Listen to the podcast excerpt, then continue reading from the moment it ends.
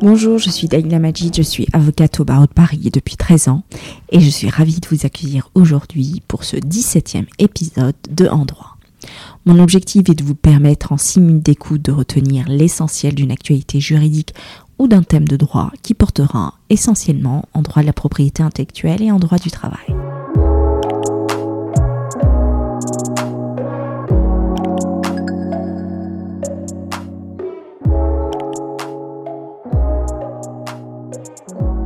Aujourd'hui, je vais vous parler de la problématique de la titularité du droit d'auteur d'un logiciel et notamment lorsqu'un logiciel est créé dans une entreprise à qui appartient les droits d'auteur. Le logiciel est donc considéré tout d'abord comme une œuvre de l'esprit qui est protégée par le droit d'auteur à condition qu'il soit original. Les juges ont longtemps lié l'originalité d'un logiciel à l'empreinte personnelle du ou des créateurs du logiciel, mais depuis un célèbre arrêt de la Cour de cassation, l'apport intellectuel personnalisé est dorénavant exigé pour déterminer l'originalité d'un logiciel. Alors, premier cas de figure, si le logiciel est créé par un salarié, stagiaire ou doctorant qui exerce des missions au sein et avec les moyens de l'entreprise, à qui appartient les droits d'auteur? Il existe donc une spécificité du régime du droit d'auteur applicable au logiciel. En effet, et conformément au Code de la propriété intellectuelle, les droits patrimoniaux sont automatiquement dévolus à l'employeur, ce qui constitue une exception de plus au principe posé par le Code de la propriété intellectuelle selon lequel les droits d'auteur sont attribués initialement aux créateurs personnes physiques.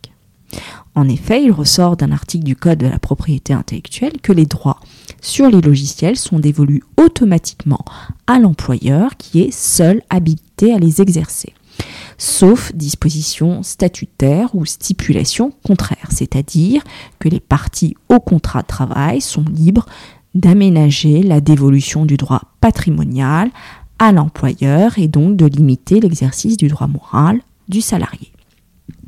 Cet article ne s'applique pas aux créateurs indépendants d'un logiciel ou entrepreneurs développant un logiciel dans le cadre d'un contrat de commande par exemple, qui reste soumis aux dispositions de droit commun sur les droits d'auteur. Cependant, ce système de dévolution légale était inapplicable aux étudiants, stagiaires ou doctorants. Mais depuis la récente ordonnance du 15 décembre 2021, la dévolution automatique des logiciels a été étendue aux stagiaires, doctorants, entre autres. En effet, donc il y a le nouvel article du Code de la propriété intellectuelle qui s'applique aux personnes qui ne sont pas salariées mais qui sont accueillies dans le cadre d'une convention par une personne morale de droit privé ou de droit public réalisant de la recherche et qui créent des logiciels dans l'exercice de leur mission ou d'après les instructions de la structure d'accueil. Il y a ainsi d'évolution automatique des droits à l'entreprise d'accueil dès lors que l'auteur du logiciel perçoit une contrepartie et se trouve placé sous l'autorité d'un responsable de la structure d'accueil. Mais aussi comme autre condition, dès lors que le logiciel doit avoir été créé dans l'exercice des missions ou d'après les instructions de la structure d'accueil, ce qui reprend le régime déjà appliqué pour les logiciels créés par les salariés dont les droits patrimoniaux sont attribués automatiquement à leur employeur.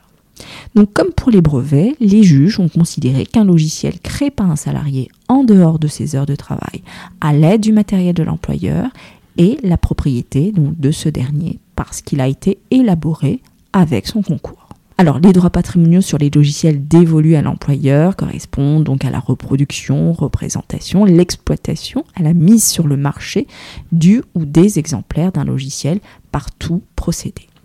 Le salarié conserve son droit moral, mais comme pour toutes les œuvres de l'esprit, sauf stipulation contraire plus favorable à l'auteur d'un logiciel qui ne peut par exemple s'opposer à la modification du logiciel par le cessionnaire des droits, et ce conformément au code de la propriété intellectuelle qui vient euh, poser donc des limites à ce droit moral. Deuxième cas de figure, lorsqu'un associé ou un gérant majoritaire d'une entreprise a créé un logiciel. Ce dernier demeure titulaire de ses droits lorsqu'il a été créé comme euh, lorsqu'il a été créé avec un autre euh, co-auteur indépendant, l'œuvre est dans ce cas considérée donc comme une œuvre de collaboration et tous les co-auteurs ayant contribué à la création sont donc co-titulaires des droits et doivent exercer leurs droits d'un commun accord. Donc l'entreprise peut ainsi être titulaire des droits d'auteur du logiciel dans le cadre d'un accord de cession des droits d'auteur dans lequel les co-auteurs cèdent leurs droits patrimoniaux. La cession de droits pour être valable doit bien sûr remplir les conditions de fond et de forme spécifiques qui sont prévues par la loi. L'entreprise peut également être titulaire des droits lorsque par exemple le logiciel est qualifié d'œuvre de collective, à savoir lorsque les contributions des, auteurs au développement du logiciel se font dans un ensemble, de telle manière qu'on ne peut pas euh, distinguer le travail de chacun.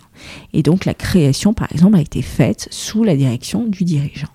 Comme toute œuvre de l'esprit, toute utilisation non autorisée du logiciel, comme la reproduction ou distribution sans l'autorisation de l'auteur, pourra donc être qualifiée de contrefaçon. Merci de m'avoir écouté. Vous pouvez retrouver cet épisode sur mon blog www.dalilamagic.blog. Donc si vous avez des questions, n'hésitez pas à me contacter ou me proposer des sujets qui vous intéressent. Vous trouverez donc mes coordonnées sur mon blog. Si l'épisode vous a plu, j'apprécierais que vous me laissiez une note 5 étoiles ou un avis sur Apple Podcast, iTunes ou tout simplement parler autour de vous afin que je puisse continuer l'aventure avec des épisodes juridiques. D'ici là, je vous dis à très bientôt et branchez vos écouteurs pour un prochain podcast.